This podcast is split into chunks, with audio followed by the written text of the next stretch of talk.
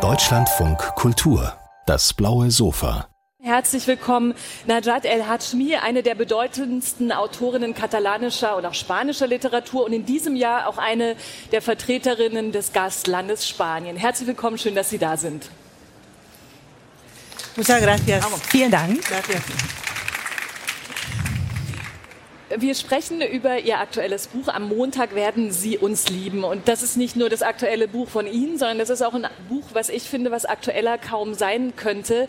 Ich habe es äh, gelesen, während immer mehr Nachrichten aus dem Iran aufgekommen sind, die protestierenden Frauen, der unbedingte Wille, Strukturen und Traditionen zu überwinden. Und auch in diesem Buch geht es nicht um den Iran, aber es geht um die Geschichte von drei Freundinnen, aufgewachsen in der Nähe von Barcelona mit marokkanischem Background und die wollen eigentlich auch raus, also raus aus zu engen Grenzen, den engen Grenzen ihrer Familie, aber auch den Grenzen, die ihnen die Vorurteile der sogenannten Mainstream-Gesellschaft setzen. Sie wollen arbeiten, sie wollen leben und eine schöne Formulierung aus dem Buch, sie wollen sehnsüchtig sein dürfen oder Sehnsucht haben können.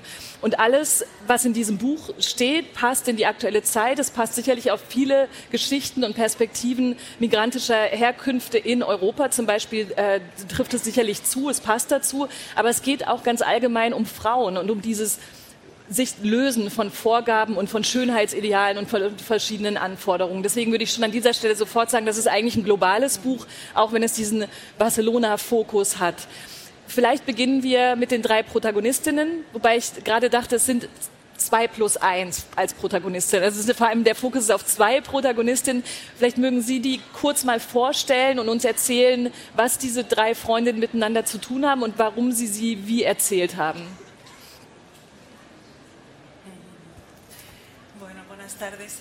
Hallo. Ich habe auch darüber nachgedacht, dass die aktuelle Situation im Iran tatsächlich mit meinem Buch zu tun hat. Eh, Vor allen Dingen ähm, eh, die Dame, die vergessen hat, ihren ähm, Schleier zu tragen, ähm, hat bei mir ein Bild hervorgerufen, das ich auch in meinem Buch ähm, beschrieben habe, nämlich die ähm, Schleier, die man in den Taschen versteckt. Die Töchter der Immigration, wir haben gelernt, immer einen Schleier dabei zu haben, damit wir ihn uns anziehen können, wenn wir nach Hause kommen. Und wir hatten immer die Sorge, dass wir außerhalb unseres Viertels gesehen werden könnten ohne den Schleier.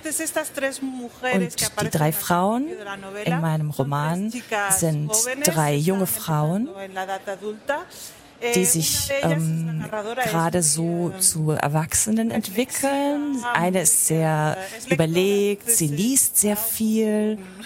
Eh, und sie ist ähm, eben sehr nachdenklich und liest sehr viel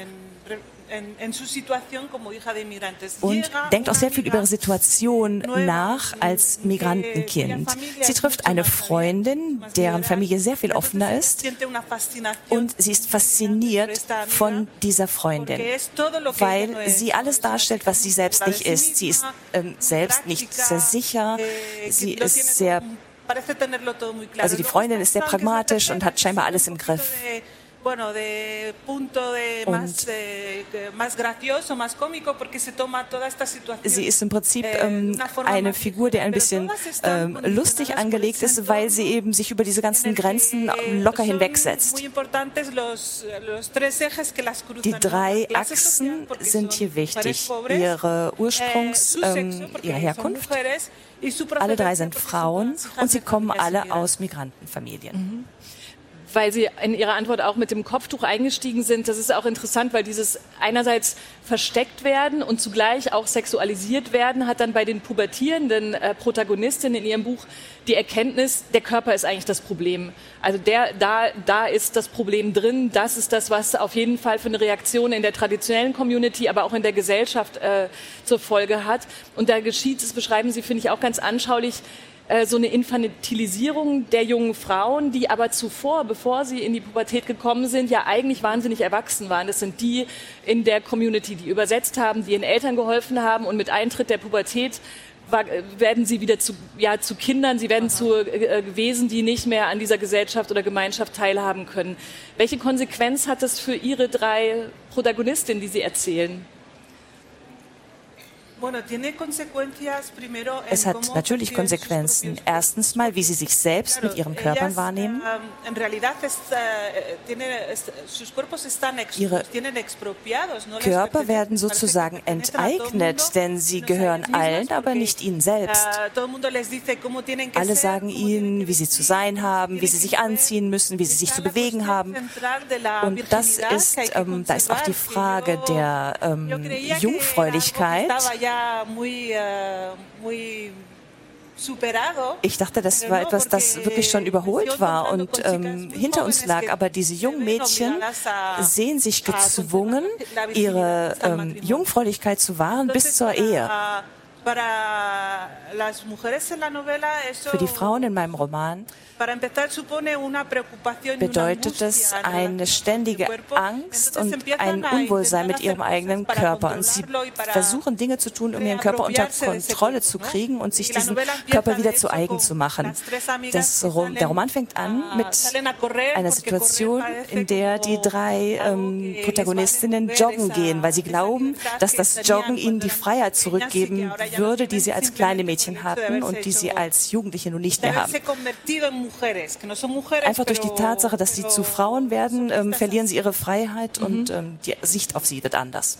Das führt auch ganz gut zu dem Titel, am Montag werden sie uns lieben, weil das tatsächlich ist wie so eine Art des magischen Denkens. Am Montag wird es geschafft sein, dann wird man genug gejoggt haben. Am Montag ist der Moment, in dem man endlich schön ist oder angenommen wird oder all diese Aufgaben, die diese Frauen ja die ganze Zeit haben, erfüllt sind endlich. Ne? Und das finde ich einen ganz schönen Titel, weil man, glaube ich, da wirklich anschließen kann, egal welchem Druck man ausgesetzt ist, dass es immer die Idee gibt, ja, wenn ich noch ein bisschen weitermache, dann äh, schaffe ich das eigentlich. Also ist das so richtig interpretiert, dass dieses warten auf den Moment, wo man endlich dabei sein kann, wo man alles erfüllt hat und endlich in Sicherheit ist. Das ist dieser, dieser Gedanke, der das, der, der, der, den der Titel in sich trägt. Sie ja, ganz genau. Das ist ein Gedanke, der sich wiederholt und die, die Protagonistin wie so ein Mantra im Kopf hat und sie ähm, dreht sich da im Kreis. Ich denke, dass wir alle ziemlich gut, also vor allen Dingen alle Frauen, diesen Gedanken sehr gut kennen.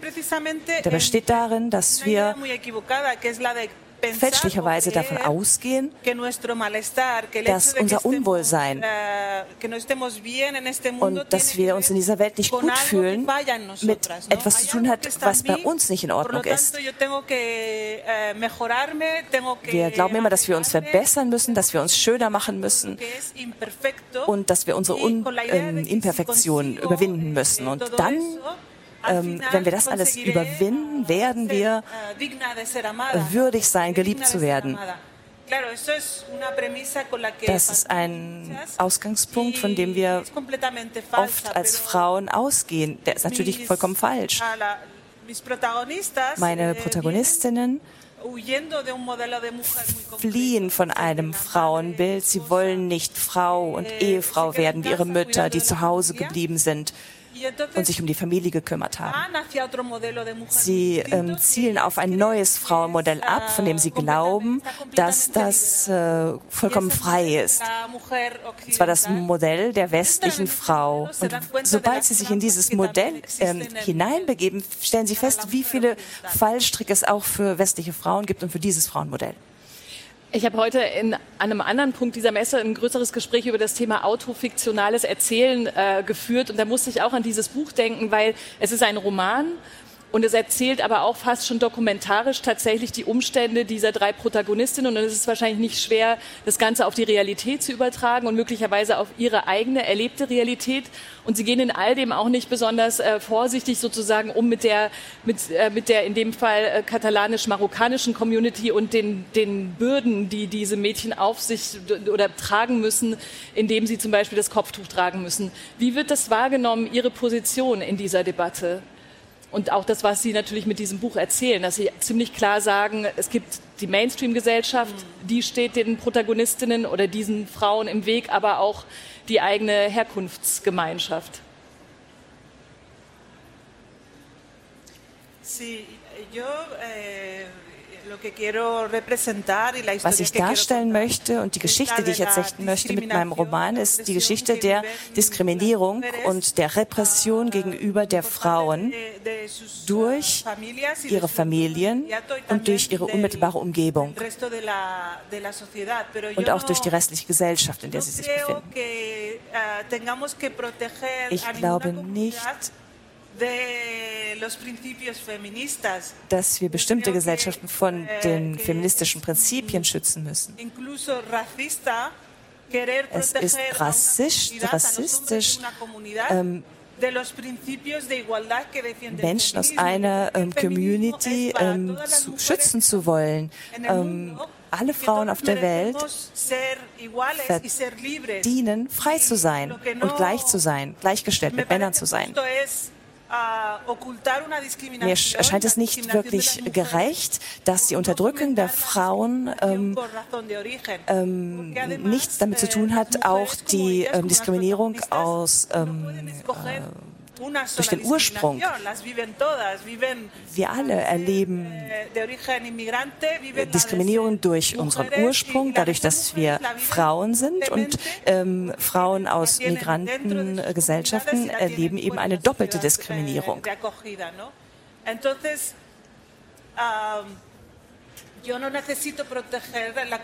Ich muss also meine Ursprungs-Community ähm, nicht schützen, denn ich muss dem was aufzeigen, was die Frauen eben erleben.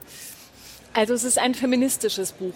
Ich frage das deswegen, man könnte denken, ja klar, was redet sie denn, warum fragt sie das denn jetzt an der Stelle? Aber es gibt ja da wiederum auch unterschiedliche Strömungen, die wahrscheinlich manche Teile anders bewerten als Sie. Aber würden Sie sagen, es ist ein feministisches Buch?